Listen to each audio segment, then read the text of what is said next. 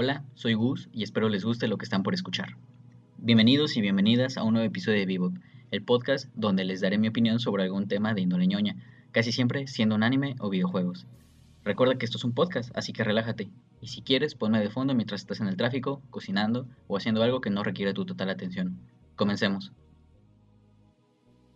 Vivo Podcast, edición Hunter x Hunter, una joya que nunca deja de brillar. Parte 1. Como habrán notado, el tema de hoy es Hunter x Hunter, o Hunter x Hunter para los obsesivos. Asimismo, esta es la primera vez que divido el tema en partes, ya que con la edición de Yoyos me percaté que dejé muchas cosas en el camino. Hunter, si bien es una serie extensa, no lo es a la altura de Naruto o One Piece, sin embargo, esta tiene un valor narrativo, una evolución de personajes y manera de contar la historia inigualable. No es mi anime o manga favorito, pero definitivamente está en mi top 7. En esta primera parte quiero hablar de los cimientos de la historia grandes rasgos, de los cuatro protagonistas, resumen de las sagas, tres villanos que son sensacionales y la pareja que hacen Gon y Killua. Así que comencemos con lo primero. Hunter comenzó siendo una serie de manga creado por Yoshihiro Togashi, también autor del aclamado Yu Yu Hakusho. La historia sigue de cerca a nuestro protagonista Gon Freaks, quien es un niño de 12 años que ha vivido toda su vida en la isla ballena, pues su padre, Jin Freaks, lo dejó encargado desde que era pequeño con familiares del lugar. Gon, al ser un personaje muy noble y puro, no culpa ni guarda rencor con su padre. Al contrario, lo quiere conocer y vivir las cosas que él vivió para entender qué puede ser tan asombroso como para dejar de lado tus responsabilidades de progenitor y fijar un rumbo diferente. Gon desea seguir los pasos de su padre y así acercarse a él poco a poco, por lo que su primera parada en este largo camino es tomar el examen del cazador, tal y como Jin hizo. Una prueba sumamente complicada y difícil, en la cual solo unos cuantos elegidos pueden superar. En esta saga nos presentan a los tres protagonistas, Killua, Kurapika y Leorio, que a lo largo de la historia estarán cerca de Gon, especialmente Killua, quien junto a nuestro niño montañés favorito formarán una de las parejas de amigos más hermosas, bien escrita, compenetrada y fundamentada que he visto alguna vez en mi vida. Así que hablemos de ellos uno por uno. Personajes. Gon Freaks, Gon, ya les conté un poco de él, y obvio, no podía no mencionarlo, pues alrededor de él gira buena parte de la trama. Gon es un chico, como ya mencioné, sumamente noble e inocente. Tiene un sentido del olfato muy desarrollado y sus capacidades físicas están al máximo nivel debido a la niñez activa que tuvo en los ecosistemas que proporcionaba la isla ballena. Él está en busca de su padre, pero lo que más me gusta de ese personaje es que no lo hace porque tengan lazos sanguíneos y ya, que si bien eso te da cierto sentido de pertenencia, para nuestro protagonista no es suficiente. Él quiere conocer todo ese vasto mundo y las cosas tan asombrosas que tiene por ofrecer, ya que llega a una conclusión. Debe ser infinitamente más bueno todo eso como para descuidar a tu hijo. Y no solo eso, él sabe que tiene un objetivo, pero no está desesperado por cumplirlo. Si es necesario tomar una desviación por pura diversión, la toma. Kilua Soldik Kilo es otro de los tantos personajazos que Togashi nos ofrece. Él es un niño de la edad de Gon, que viene de una familia muy famosa y respetada. Dicha familia se ha hecho de nombre, ya que se dedica a asesinar. Cabe destacar que si bien Killua no es el miembro más poderoso de la familia actualmente, sí es el que ha sido considerado que posee más talento y potencial, lo cual es una similitud que tiene con Gon. Ciertamente por la naturaleza del trabajo de la familia Soldik, desde muy pequeño Killua fue entrenado y expuesto a ambientes de manera extrema para poder seguir con el negocio familiar. Este chico nunca conoció lo que es el amor como tal, ya que sufrió muchas pruebas intensas al punto de poder terminar a perfección juegos de dardos a la edad de 4 o 5 años y poder ser inmune al veneno. Lo que más me gusta de este personaje es su relación con Gon, pues todas las personas que saben la procedencia de Killua le temen o lo respetan. Gon por otro lado lo trata como un igual, como una persona, no como un asesino o alguien de alta arcunia. Esto de cierto modo cautiva a Killua y lo hace sentir empatía por Gon. Al finalizar el examen del cazador, quien Killua tomó sin consentimiento de sus padres, este vuelve a casa. En su hogar, su hermano mayor lo azota con un látigo, pues lo lastimó cuando este se escapó para hacer prueba de los Hunters. Leorio, Kurapika y Gon van a buscarlo para emprender un viaje juntos. Esta muestra de cariño toca de nuevo el corazón de Killua, quien poco a poco va viendo más y más como un hermano a Gon. Leorio Paradinaito. Si ustedes buscan en Google Leorio Hunter Hunter, les va a salir un señor de barba con lentes y trajeado, lo crean o no, este personaje sigue siendo un adolescente. Por ahí vi una teoría de que su edad es 17 años, pero no me trabo más en esta parte. Leorio, al igual que el resto de los protas, conoce a los demás del examen del cazador.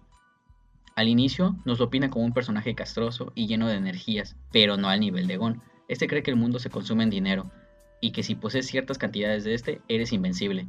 Decide tomar el examen de cazador, ya que en listas de personas más ricas del mundo usualmente aparecen cazadores repetidas veces. Con el paso del arco del examen, nos lo muestran como alguien débil o al menos que no tiene las habilidades de combate que puedan medirse frente a los otros tres protagonistas.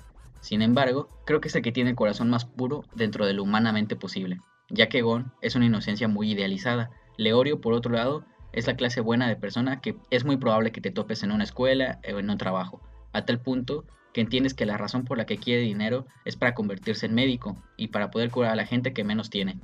Pues en su infancia, su mejor amigo murió a causa de una de estas, y aunque era una aflicción que tenía cura, no se pudo hacer nada a falta de dinero. Kurapika Kurta.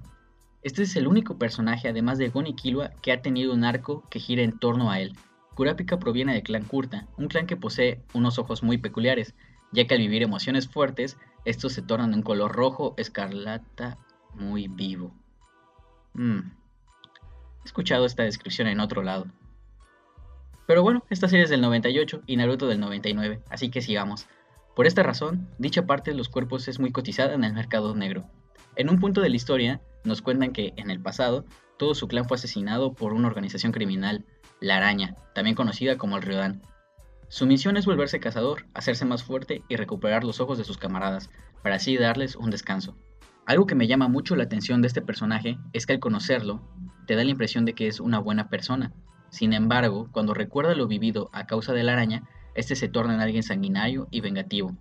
Su historia es una caída en picada a la venganza, y sus amigos de una u otra manera tratan de evitar que pierda el camino. Kurapika está empeñado y decidido en cumplir su meta, cueste lo que cueste. Sagas. Como muchas historias del género, Hunter está contado en sagas. La primera ya la mencioné, a no más poder, es el examen del cazador. Un cazador en este universo es aquella persona que tiene capacidades sobrehumanas y que puede dedicarse a muchas cosas, sean labores estilo policíacas o mantener el orden, hasta llegar a restaurar minas, descubrir especies nuevas, etc. Realmente lo que puede hacer un cazador es muy extenso.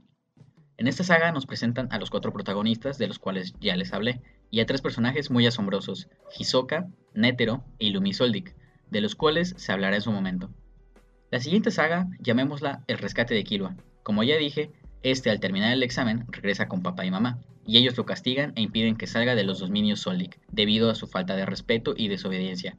Gon, Leorio y Kurapika van a rescatarlo, y a que sea libre cueste lo que cueste. Lo logran, y al final de esta saga deciden separarse, Leorio para continuar sus estudios y Kurapika para emprender algunas misiones de cazador y acercarse al paradero de los ojos de su clan. Connie y Killua, por su parte, y hasta el final del anime, se mantienen juntos en todo momento. Killua menciona que no pueden hacer nada sin dinero, y que la mejor forma de conseguirlo es en una torre de combates. Aquí comienza la siguiente saga, que llamaremos simplemente La Torre. La saga de la Torre trata de Killua y Gon subiendo piso por piso hasta la cima. Conforme ganan combates y más arriba se desarrollen estos, sus pagas son mejores. Asimismo, a partir de cierto piso, se les asigna una habitación. En ese trayecto conocen a Wing, un cazador que será su maestro en Nen, y a Sushi, su estudiante.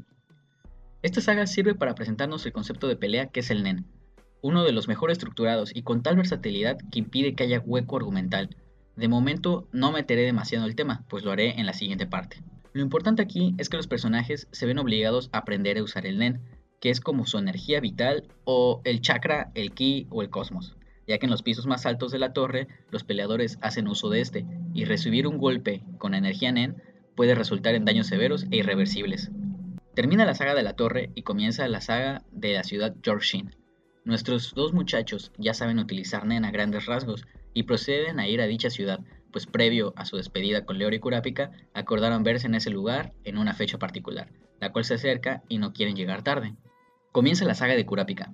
En esta parte, Casi todo gira en torno a él, pero sin quitarles reflectores a Killua y a Gon. Todo comienza con un Kurapika, que también aprendió a utilizar Nen, y se volvió guardaespaldas de un magnate que participará en una subasta clandestina, en la cual se presentarán muchos objetos que tienen a estar en el mercado negro. Esto es un indicio de los ojos escarlata del clan Kurta.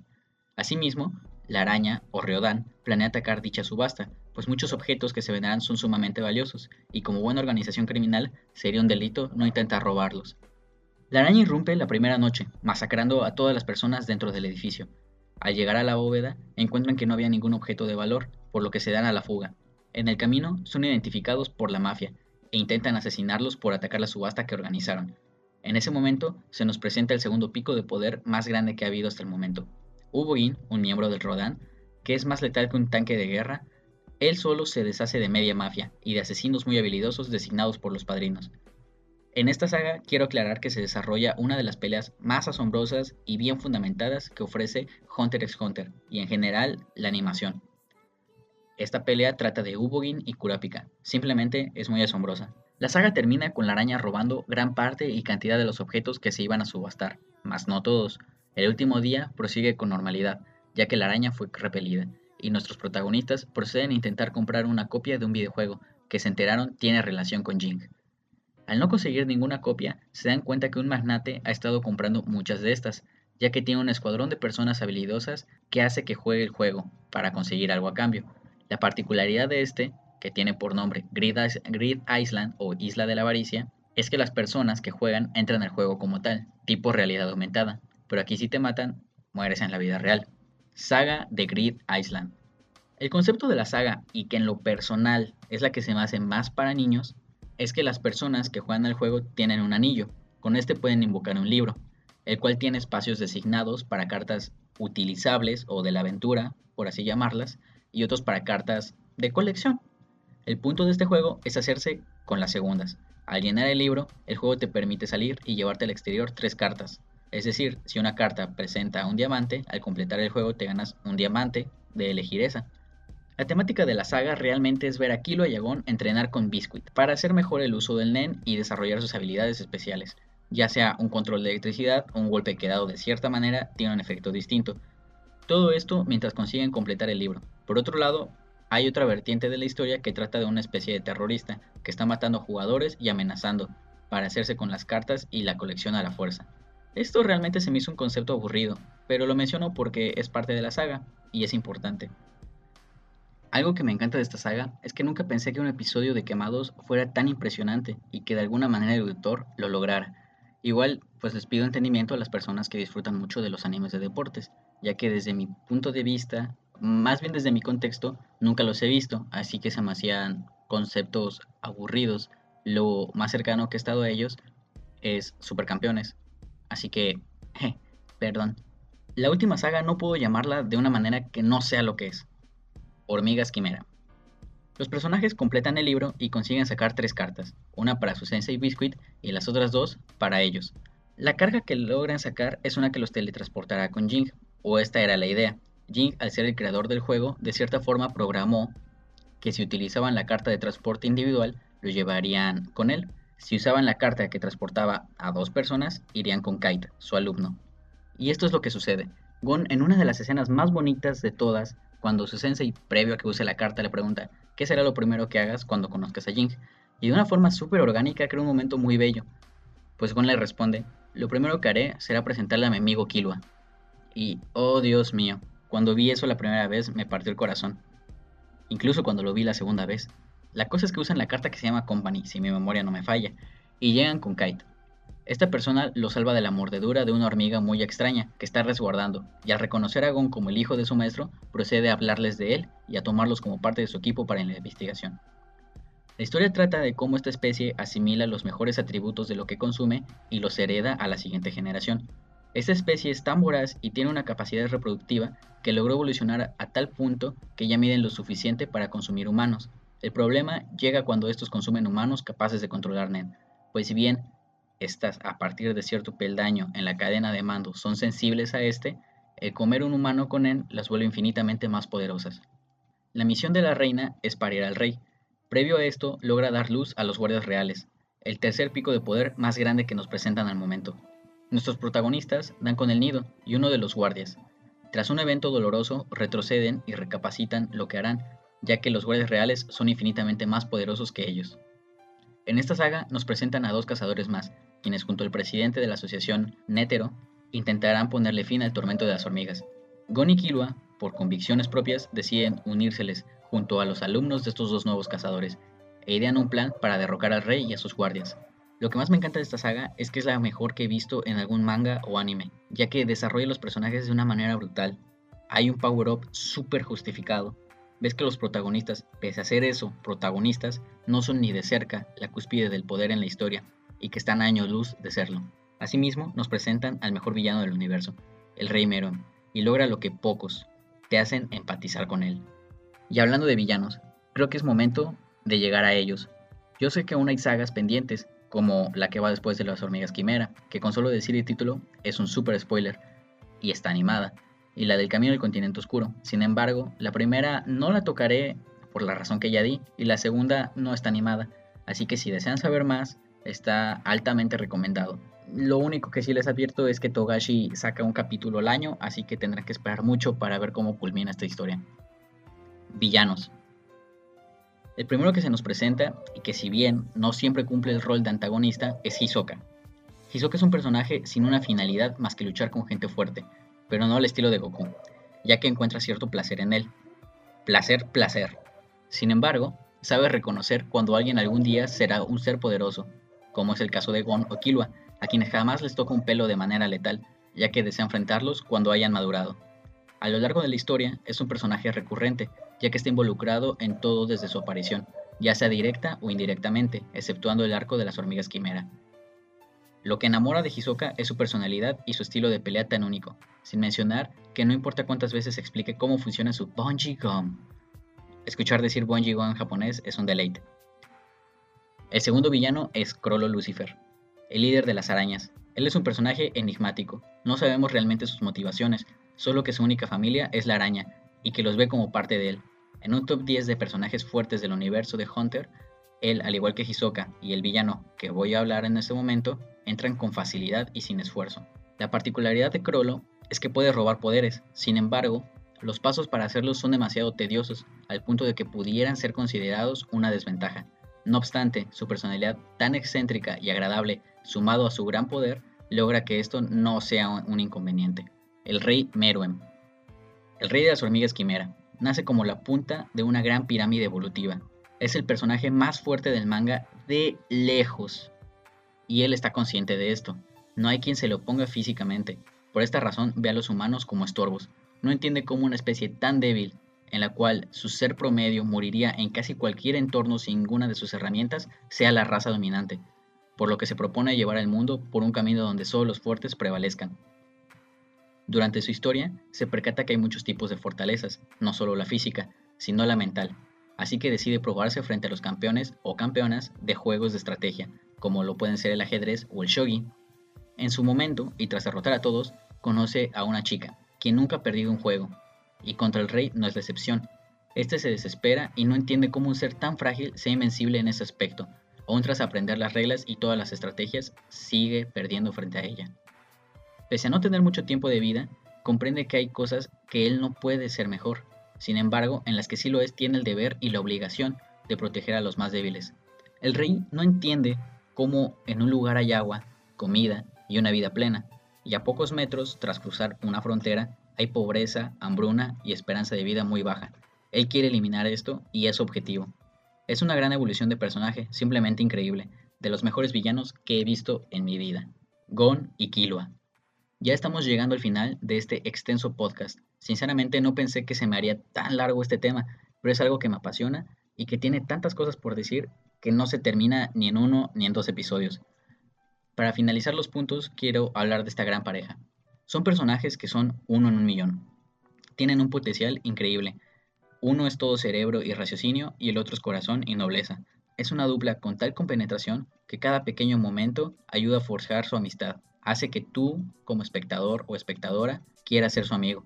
El camino de Gon durante la saga de las hormigas quimera está tan bien detallado y lleno de oscuridad que Kira, quien era un personaje sumido en ella y que la conoce, se preocupa, no quiere ver a su amigo perdido en ella, como él alguna vez lo estuvo, por lo que se dispone a hacer lo necesario para salvarlo, tal y como Gon alguna vez hizo con él.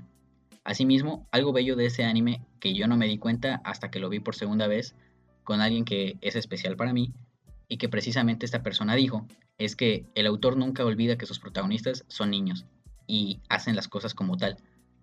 En un punto, Killua nos cuenta que él ya había participado en la torre de combate, sin embargo, dejó de hacerlo por aburrimiento.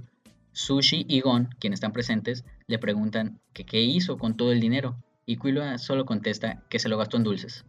Lo cual es lógico, cualquier niño haría eso o se lo gastaría en juguetes, yo qué sé. La razón por la que me gusta que al autor no se le olvide que sus personajes son niños es porque siento que es algo que falta en Naruto.